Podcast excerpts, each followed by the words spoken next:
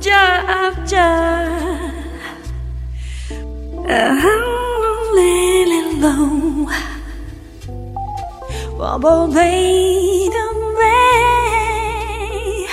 Только на радио Монте-Карло. Монте-Карло. Georgia in my heart.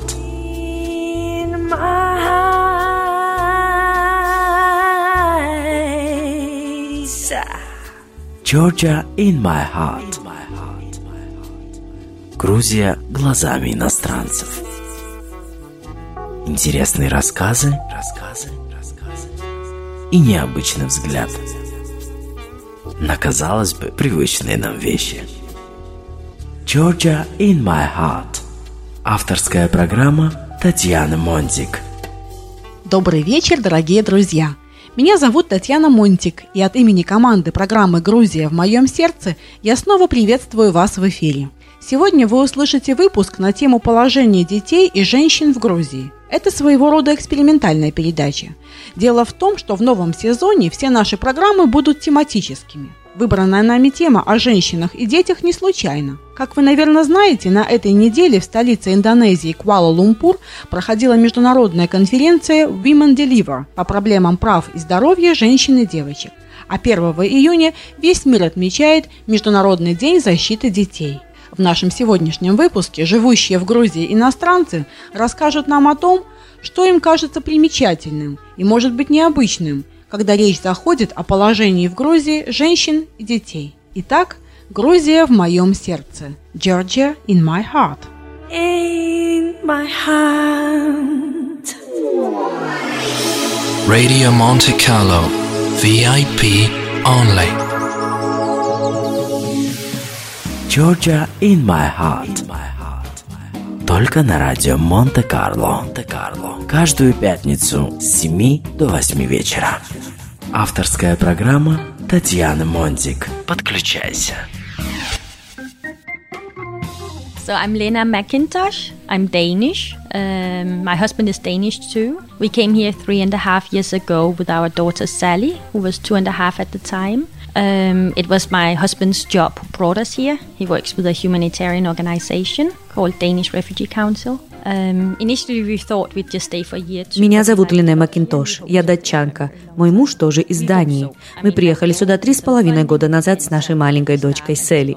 В Грузию нас привела работа моего мужа, который здесь от гуманитарной организации «Датский совет по делам беженцев». Поначалу мы планировали задержаться в Грузии на год или на два. Но нам тут очень понравилось, и мы надеемся, что задержимся тут настолько, насколько нам позволит работа мужа, желательно на совсем. До приезда сюда мы уже немного знали про Грузию. Мой муж приезжал сюда на два года в составе голубых касок ООН, и он был в Абхазии. После он год работал в Чечне.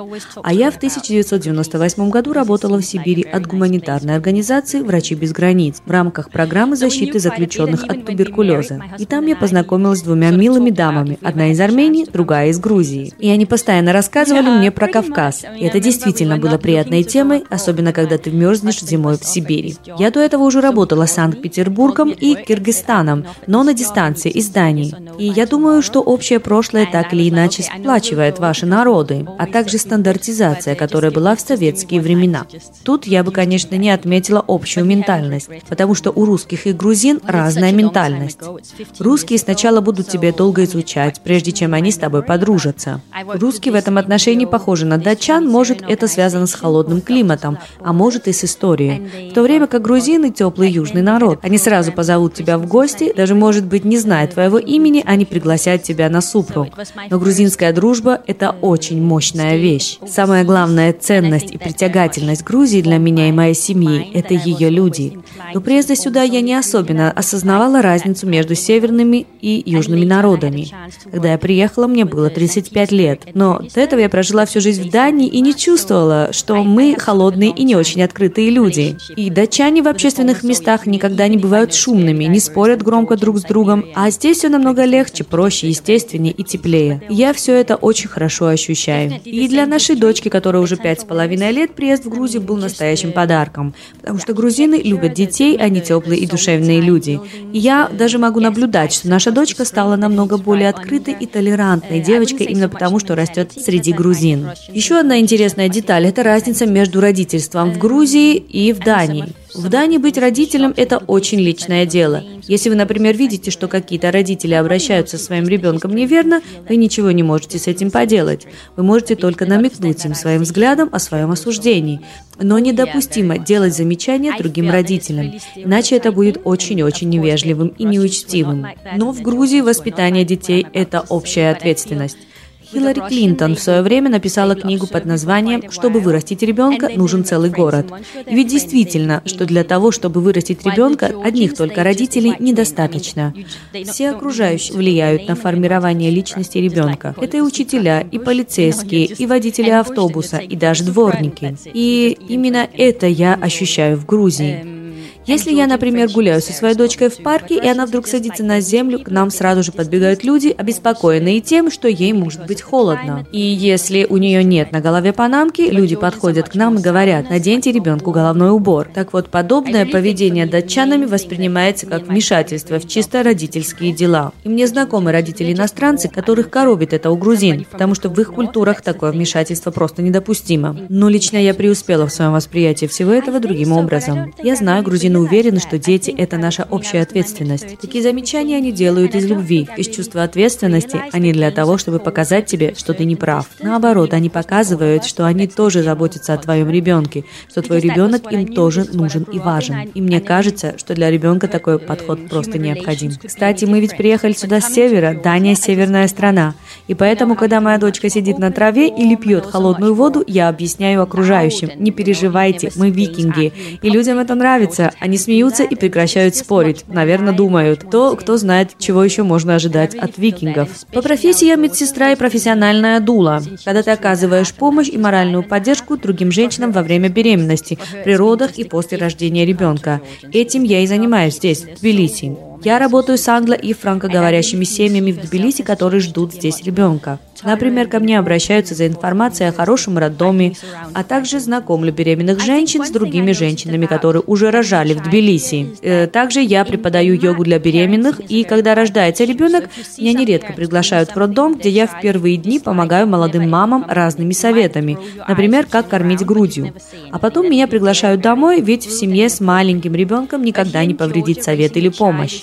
Я внимательно слушаю о заботах и беспокойствах молодых мамочек, помогаю им найти их путь в материнство. Я убеждена, есть множество, сотни возможных путей в воспитании детей, и только очень немногие из них неправильны. К тому же нужно учитывать, что в каждой семье есть свои представления об уходе за детьми и их воспитании. В Грузии они одни, в Дании другие и мне доставляет большую радость собирать из них мозаику. Вообще, я не люблю обобщать и говорить о грузинах в общем. Скажу только о тех людях, которых я знаю. Большинство из моих клиентов, и если это грузинки, это женщины, которые жили или даже учились за границей. А обычно они очень современные и прогрессивные, и ищут современные пути и подходы во всем. Они хотят воспитывать детей иначе, чем воспитывали их самих, их бабушки или мамы, и иначе, чем собираются воспитывать их собственных детей, их свекрови. Я очень люблю наблюдать и сравнивать. Где-то я прочитала, что родительство – это индикатор той или иной культуры, который говорит об обществе больше, чем бы то ни было еще. Если вы хотите узнать про ту или иную культуру, посмотрите, как растят в ней детей. Возьмем такой пример. В Дании запрещено бить своих детей. За это вас даже могут посадить в тюрьму или заставить вас заплатить штраф, потому что это противозаконно. А тут, несмотря на то, что грузины этим не злоупотребляют, применение телесных наказаний родителями не противозаконно. Так вот, для меня, выросшей в Дании, страшна даже идея того, чтобы отшлепать моего ребенка по попке. Ведь у меня в голове прочно сидит знание. За это я пойду в тюрьму или меня оштрафуют. А вот во многих странах Азии, например, воспитание немыслимо без физических наказаний. Иначе ребенка невозможно дисциплинировать или он просто не станет полноценным гражданином общества. Мне нравится находить подобные различия и сравнивать разные культуры. Грузины, на мой взгляд, невероятно гибкие люди, чрезвычайно терпимые и легко прощают обиды. Иностранцам тут можно жить расслабленно, ведь грузины очень уважают иностранцев и терпимо относятся к другим культурам. Я каждый раз отдаю себе отчет в том, как много еще мне нужно у них учиться. Поэтому мне обязательно нужно еще хорошенько, а не только по вершкам, выучить грузинский язык. Местные люди намного мягче, и они умеют прощать другим их ошибки. Мне очень импонирует эта черта характера, хотя я понимаю, что иногда эта готовность прощать заходит слишком далеко. Например, у меня есть некоторые подруги-грузинки, которым изменяют их мужья. И они нередко говорят, ах, это был первый раз, и я должна ему простить. На что я отвечаю, почему простить? Лично для меня прощение неверности не имеет ничего общего с любовью. А аргумент многих женщин в Грузии, если я его люблю, я просто обязана простить ему его неверность. Я датчанка, у датских женщин намного больше прав, чем у грузинских. Я хорошо понимаю, что подобное прощение в случае измены – это не любовь. У грузинских женщин просто мало прав, и к ним там уже нередко применяют насилие. Тема, которая меня здесь сильно беспокоит, это права женщин в Грузии. Я считаю, что грузинские женщины не заслуживают такого к себе отношения. Я, кажется, теперь очень хорошо понимаю, почему на горе рядом с Нарикало стоит Грузия-мать, а не Грузия-отец. Потому что эта страна продвигается вперед именно благодаря женщинам, а не мужчинам. У вас мужчины политики, мужчины бизнесмены, это хорошо. Они развивают страну в финансовом отношении, но именно женщины день изо дня помогают стране на пути вперед. Если быть до конца честной, то я не уверена, захочу ли я остаться в Грузии, когда моя дочка перейдет в подростковый возраст. Мне бы не хотелось, чтобы она переняла эти ценности. Это видение роли женщины. Я выросла в Дании в 70-е годы. Это было время, когда женщины получали равные права с мужчинами. За эти права боролась для меня моя мама и все ее поколение. Мне обязательно нужно передать это достояние моей дочери. Я не могу вернуться обратно на 50 лет назад. Иначе все те права, которые отстаивала моя мама и ее поколение, будут просто потеряны. Если когда-нибудь и появится причина, почему нам нужно будет покинуть Грузию, думаю, это будет только лишь из-за нашей дочки. О чем я сейчас веду речь? Ну, например, это представление о том, что когда выходишь замуж, нужно быть обязательно девственницей. Никто не ожидает подобного от датских женщин. Конечно, об этом можно спорить. Можно сказать, что быть девственницей замечательно уже из-за того, что когда женишься, тебя не заразят какой-нибудь страшной венерической болезнью. Но если это так, тогда это должно быть применимо к обоим полам, мужскому и женскому. Но здесь в Грузии как-то само собой разумеется, что у мужчины до брака могут быть подружки, или что он до брака даже может ходить к проституткам. А для женщин такое поведение абсолютно недопустимо. Я работаю с беременными женщинами и нередко замечаю, какое на них оказывается давление со стороны общества, ведь самое главное, чтобы у тебя родился мальчик. Что я хочу сказать, в таких случаях нельзя показывать пальцем на беременную женщину, как на виновницу аборта, ведь очень многие женщины находятся под колоссальным давлением общества. А, Еще, мне кажется, абсолютно неприемлемым это насилие в семье, когда муж бьет женщину, хотя, конечно, бывают иногда и случаи наоборот. На 8 марта мне попалось на глаза одно исследование. Я точно не помню цифры, но там был примерно такой расклад. 50% грузинских женщин считают, что вполне допустимо, если муж изменяет жене. И для 10% вполне в порядке вещей, если муж бьет свою жену. Например, если ему не понравилась приготовленная ею еда.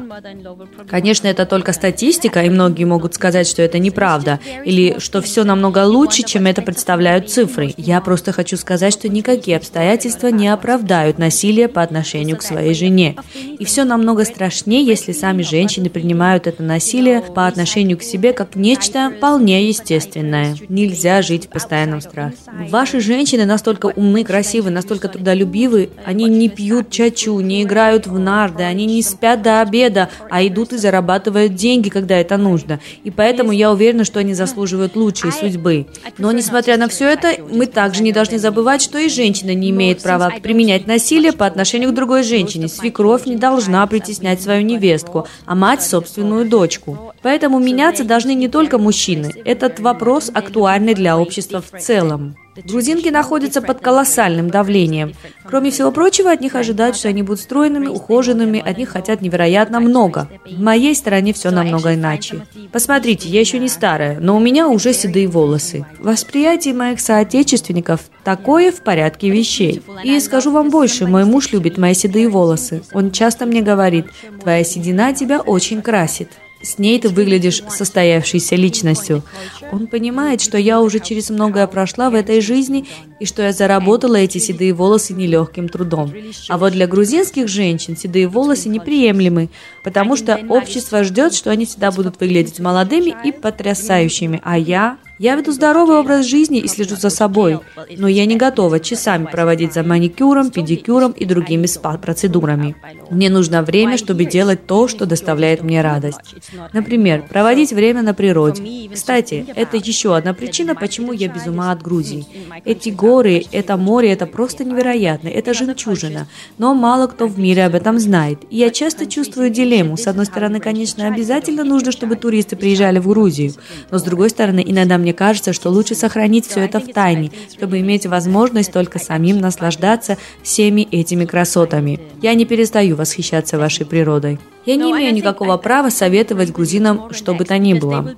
Наоборот, есть много чего, чему бы мне хотелось у них поучиться. Грузины ведь никогда не досаждают другим людям своими нравоучениями. Они лишь делают тонкий, изящный намек, и человек сам додумается, что к чему. Это очень мудро. Еще бы мне хотелось, чтобы Грузия оставалась динамичным, постоянно развивающимся обществом. В Дании уже не видно прогресса.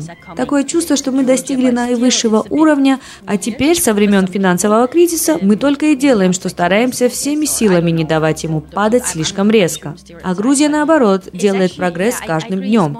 Я не хочу говорить о каких-то партиях или о политике. На наших глазах, например, дороги улучшаются. И еще. Недавно я была в Доме юстиции. Это просто поразительно.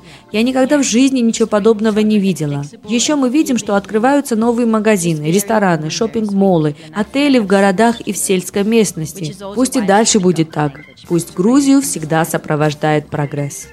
Цуда, цуда. Du har lyttet til Radio Monte Carlo 101,4. En reportage af Tatjana Montik. Øh, tak fordi I lyttede, og have en god aften. Только на радио Монте-Карло. Монте-Карло. Georgia in my heart. 101.4 FM.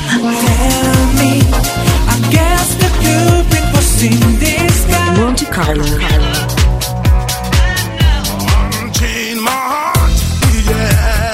Monte Carlo. Radio for all times.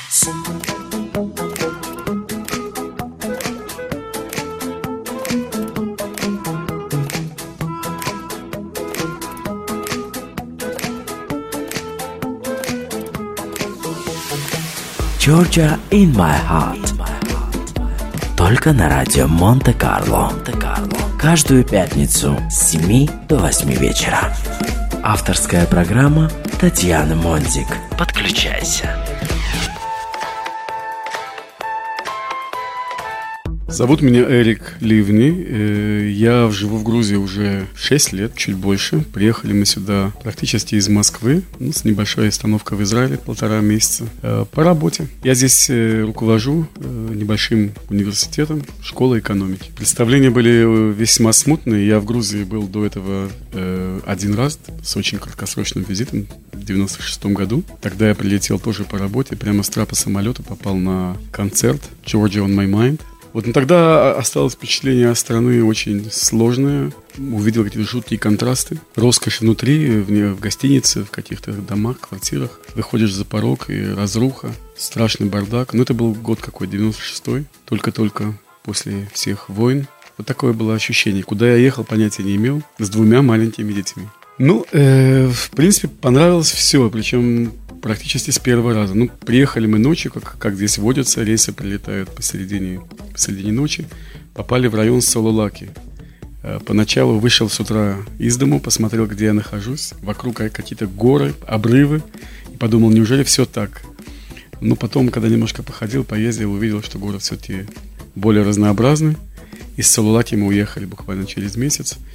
А на работе меня приняли бесподобно. Я приехал в критический момент помогать строить э- этот маленький университет. Моя помощь, мои, мой, мой опыт были сильно востребованы. Студенты великолепные. Вот, кстати, помню, такая сцена была в первый же мой день в, уни- в университете. Я так иду по коридору. Такого никогда не увидишь в Москве, скажем. Э, Стоит группа наших студентов. Я еще толком не знал, кто они. Стоят в обнимку. Человек, может быть, 10.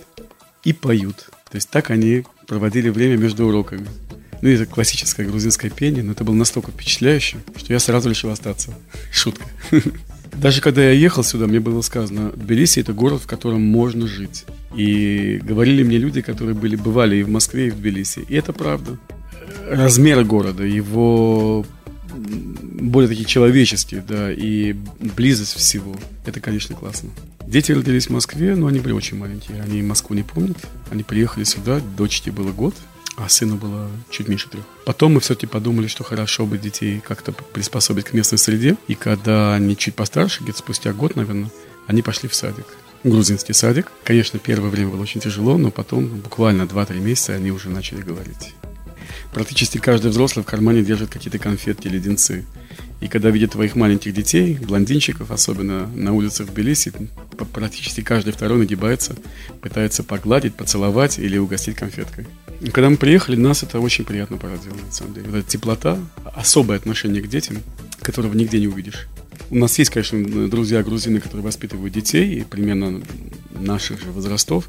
Наверное, они не очень типичные э, грузины, ну и вообще, может быть, не очень типичные родители, потому что они отдали своих детей в международную школу. Э, и они, ну, те, которых я знаю, они уделяют колоссальное внимание своим детям э, и неимоверные, как бы, тоже финансовые ресурсы. Делают все для подрастающего поколения. Ой, сложную задачу вы поставили передо мной, Татьяна. Есть как бы негативные, может быть, примеры тоже грузинского воспитания.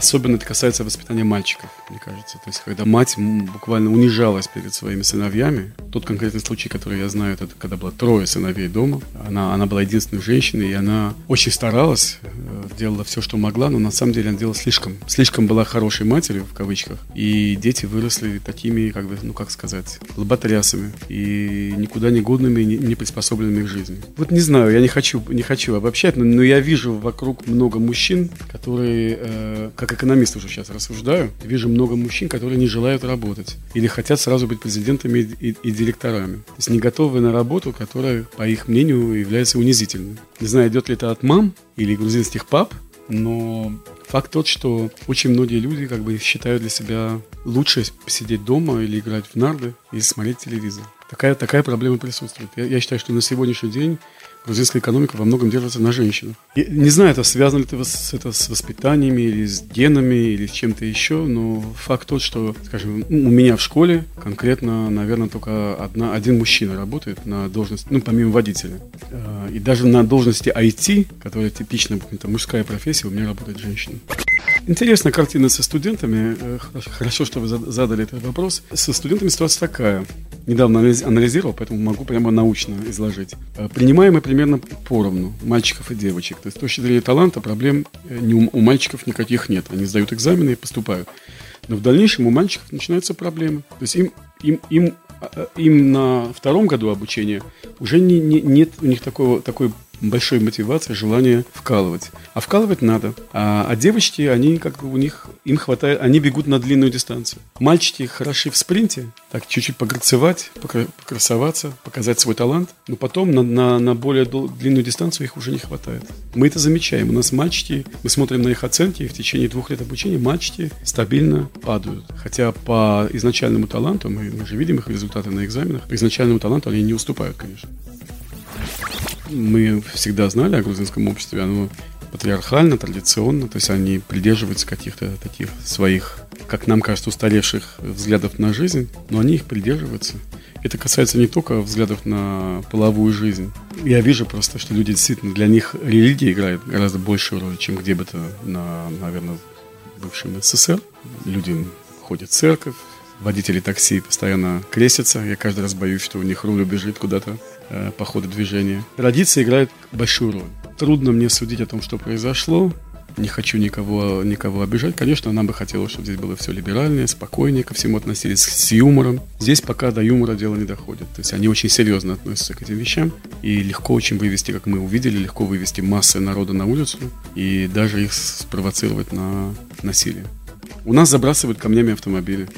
Обычных желающих покататься в субботу. У нас же в субботу нельзя ездить. Ну, по крайней мере, по, по религиозным законам. У нас постоянно идут стычки, на самом деле, на религиозной почве. У нас государство, по сути, не является религиозным. Мы, наверное, Израиль ближе всего к Ирану в этом смысле. То есть у нас невозможно жениться, развестись, родиться, умереть невозможно без участия э, раввина. И все делается по, по религиозным законам не по законам шариата, но по, по нашим собственным религиозным законам. Не всегда это удобно.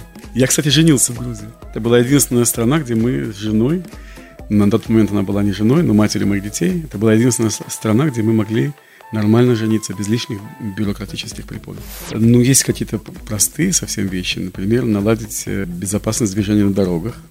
По-моему, это очень наболевшая проблема для всех. Из, из бытовых проблем это, наверное, проблема номер один. А так, мне кажется, грузинская нация должна найти какое-то равновесие внутри себя, жить без, без надрыва. Что последние годы постоянно я, я чувствую, что э, какое-то внутреннее напряжение колоссальное. Наверное, нужно найти какой-то путь, свой путь, и чтобы большая часть общества согласилась с этим путем и спокойно развиваться дальше. Конечно, нужно очень много лет. Тут уже опять-таки как экономист рассуждаю. Не, не в один день Тбилиси будет строиться, как и другие города нужно время, а, должно быть больше терпения, больше понимания того, что реально достичь в короткие сроки. И на, на что требуется больше времени. Я думаю, что если будет терпение и понимание какого-то пути, какое-то возникнет общее видение, все будет хорошо. Мне кажется, что для, для Грузии нормальным, нормальным будет тот путь, и тот путь, который на самом деле исторически он и наблюдается. Когда в Грузию приезжают иностранцы, и здесь работают под музыку и под танцы, Грузия всегда была открыта для иностранцев, всегда. Евреи 2000 с половиной лет тому назад, армяне в 19 веке, русские, украинцы, белорусы, все сюда приезжали, все здесь работали, и здесь никогда не было ксенофобии. И всегда была открытость, невероятная открытость и любовь к иностранцам. И это, наверное, та самая черта, которая спасает и спасет эту страну в будущем. То есть надо... Та открытость, которая есть, она, кстати, формализована. То есть это единственная страна в мире, которую я знаю, куда можно приехать э, без визы, понятное дело, без каких-либо лицензий на прав на работу, грин-карты и так далее. То есть можно приехать и работать.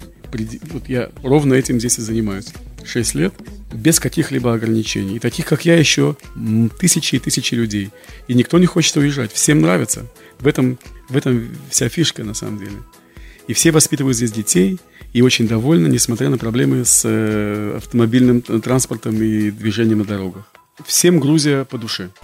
Сакартвело ламазик вехана. ძალიან მიხვარს საქართველო აქ ვცხოვრობ და ვმუშაობ Только на радио Монте-Карло. Монте-Карло. Georgia in my heart. I am thinking about you. Radio Monte Carlo. Georgia in my heart.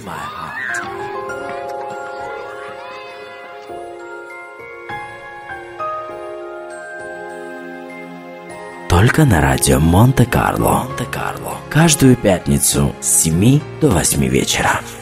Авторская программа Татьяны Монтик. Подключайся. I'm Mary Ellen Chatwin Hoffman. I live in Georgia uh, today and uh, I enjoy it. I'm uh, American by birth. I lived in America until I was in my late 20s. I had two kids. Меня зовут Мэри Элен Четвин Хоффман.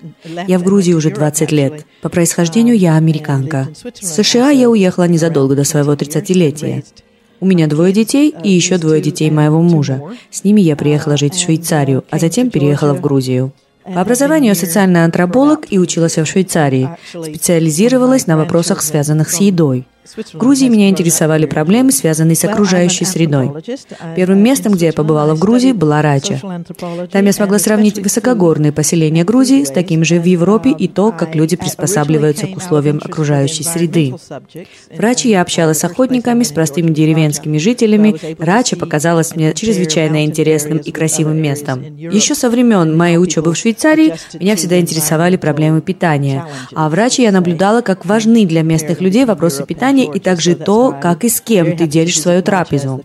Я имею в виду искусство застолья, супру. Поэтому мою диссертацию для университета я писала именно о значении еды для грузин и о феномене тамадобы. Я долго изучала тамадобу, келехи и другие формальные поводы для совместных трапез.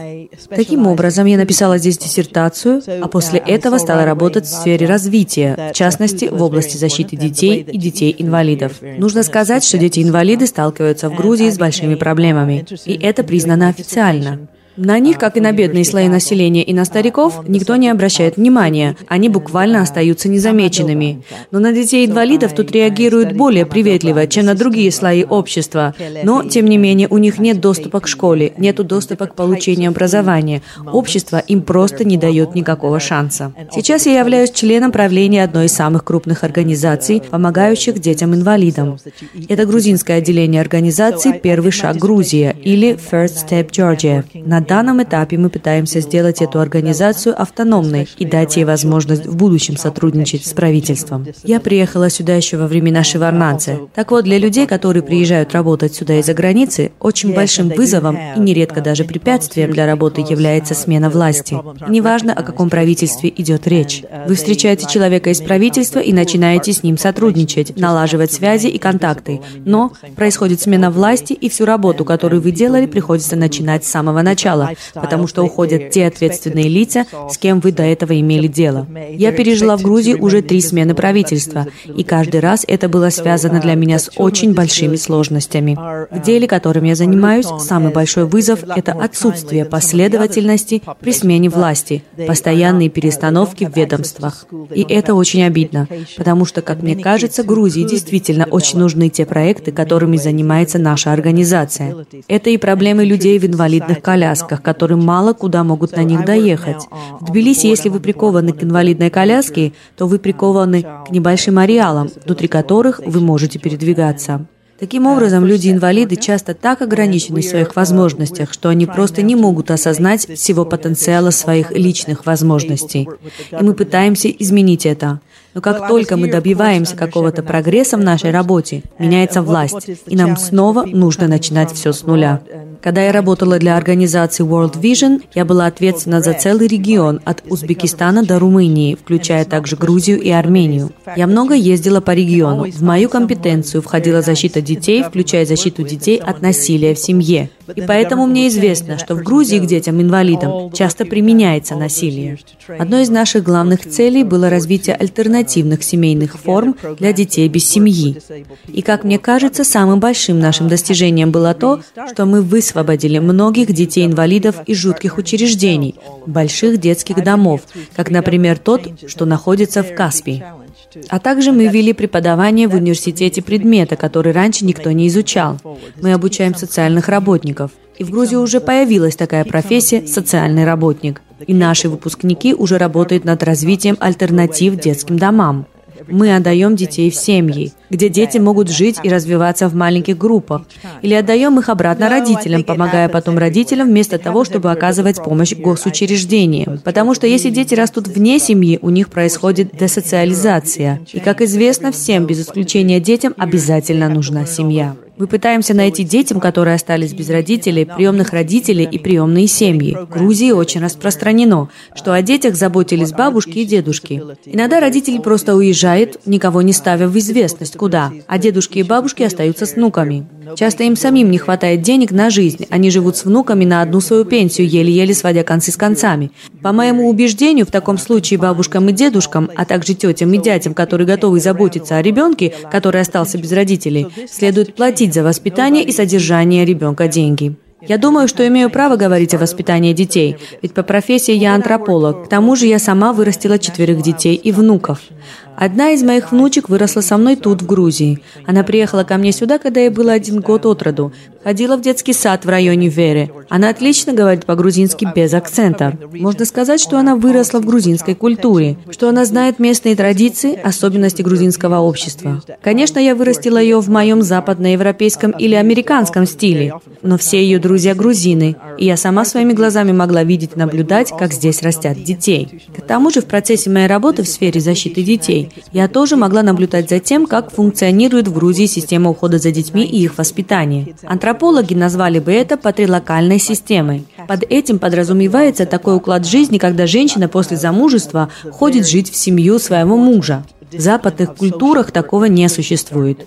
У меня в Грузии много друзей, и мне известно, что иногда эта система срабатывает, но иногда она дает сбой. Я предполагаю, что в финансовом плане жить всем одной большой семьей так или иначе легче. Но с психологической точки зрения это чрезвычайно трудно. Бывает, что в доме три или четыре женщины, и все они говорят маленькому ребенку, что и как делать, и стараются помочь ему изо всех сил. И что я замечаю в Грузии, и что отмечают многие живущие здесь иностранцы, часто грузинские дети не в состоянии помочь себе сами, по разным причинам.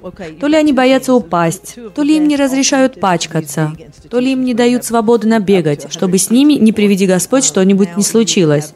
Для европейцев очень странным бывает видеть, что грузинских детей слишком уж сильно берут под опеку взрослые. Например, в Западной Европе детей после года никто не кормит с ложечки. И для нас всегда очень странно и неприятно привычно видеть, до какой степени здесь опекают детей. Например, когда взрослые бегают за годовалыми малышами с ложечкой, пытаясь их во что бы то ни стало накормить. На Западе вы такого никогда не увидите. На Западе, если ребенок не закончил есть вовремя, его еду просто-напросто заберут. Сам виноват, что не успел доесть и будешь ходить голодный. Никто никогда не будет кормить ребенка насильно. И поэтому западные люди возмущаются, когда видят подобное у вас. А ведь дети учатся очень быстро. Они легко улавливают, что можно держать своих родителей под контролем, отказываясь принимать пищу. С психологической точки зрения очень интересно наблюдать, как дети используют еду против своих родителей. А родители, наоборот, очень беспокоятся, упрашивают детей, чтобы те поели, спорят с ними. Очень многое в воспитании детей в Грузии крутится вокруг еды. Для меня, как для антрополога, все это очень любопытно. Вот что еще мне бросилось в глаза во время преподавания в здешней школе. Дети ведут себя довольно недисциплинированно. Они плохо слушают учителей. Я предполагаю, что все это происходит из семьи. Им не обязательно слушать взрослых у себя дома. Я не знаю, насколько всерьез они воспринимают своих родителей. Мне известен факт, что у мальчиков и девочек абсолютно разное воспитание. Особенно трудна такая разница воспитания для подростков. У мальчиков намного больше поддержки и поощрения, например, в том плане, чтобы самому узнавать о своей сексуальности. А девочек тут учат не делать этого. Им не разрешено собирать свой собственный опыт в этой области. Но ведь мир, в котором мы живем, очень современный. Все можно найти в интернете и в Фейсбуке. И тут в этом плане большой провал. Мне кажется, что в Грузии очень трудно именно девочкам, потому что в семье их меньше понимают и меньше поддерживают. Хотя и мальчикам тоже непросто. Мальчиков очень волнует тема собственного выбора профессии. Их часто стараются отправить за границу, учиться и работать туда, где их ждет лучшее будущее. Но мне кажется, что у этой страны очень большой потенциал. Но грузины пока не используют его так, как могли бы. Пока что, к сожалению, это не было приоритетом для правительства. Как антрополог я наблюдала наблюдала за событиями 17 мая, смотрела телевизор и слушала радио, следила за дискуссией в интернете. Если говорить прямо, то мне кажется, что Грузия и Грузинская православная церковь на этот раз кое-что осознала.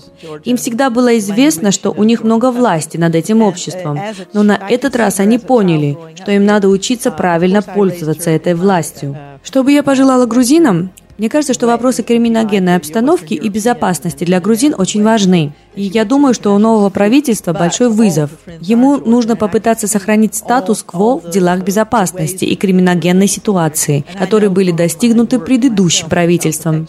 Важно, чтобы не только грузины доверяли своему правительству и другим учреждениям власти, как, например, церковь, но также, чтобы было доверие и со стороны их западных партнеров.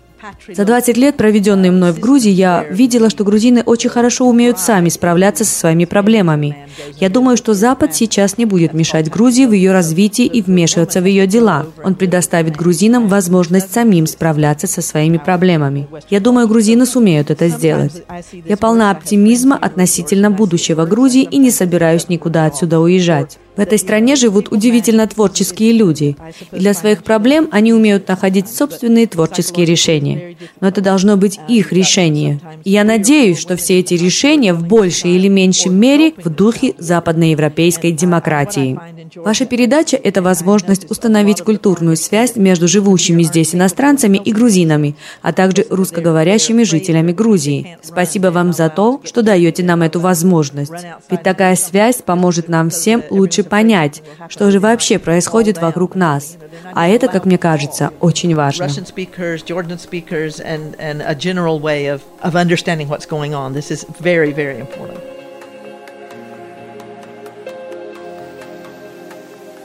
Только на радио Монте-Карло. Монте-Карло. Georgia in my heart. Georgia, Georgia,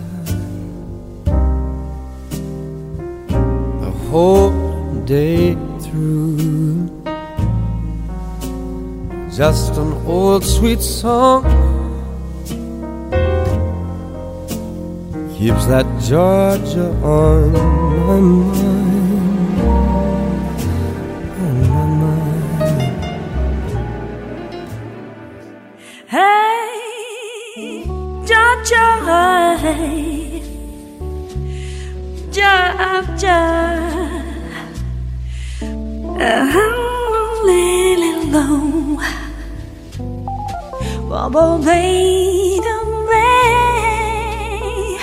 Только на радио Монте-Карло. Монте-Карло. Georgia in my heart. In my.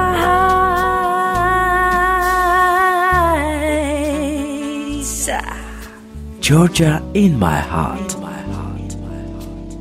Грузия глазами иностранцев.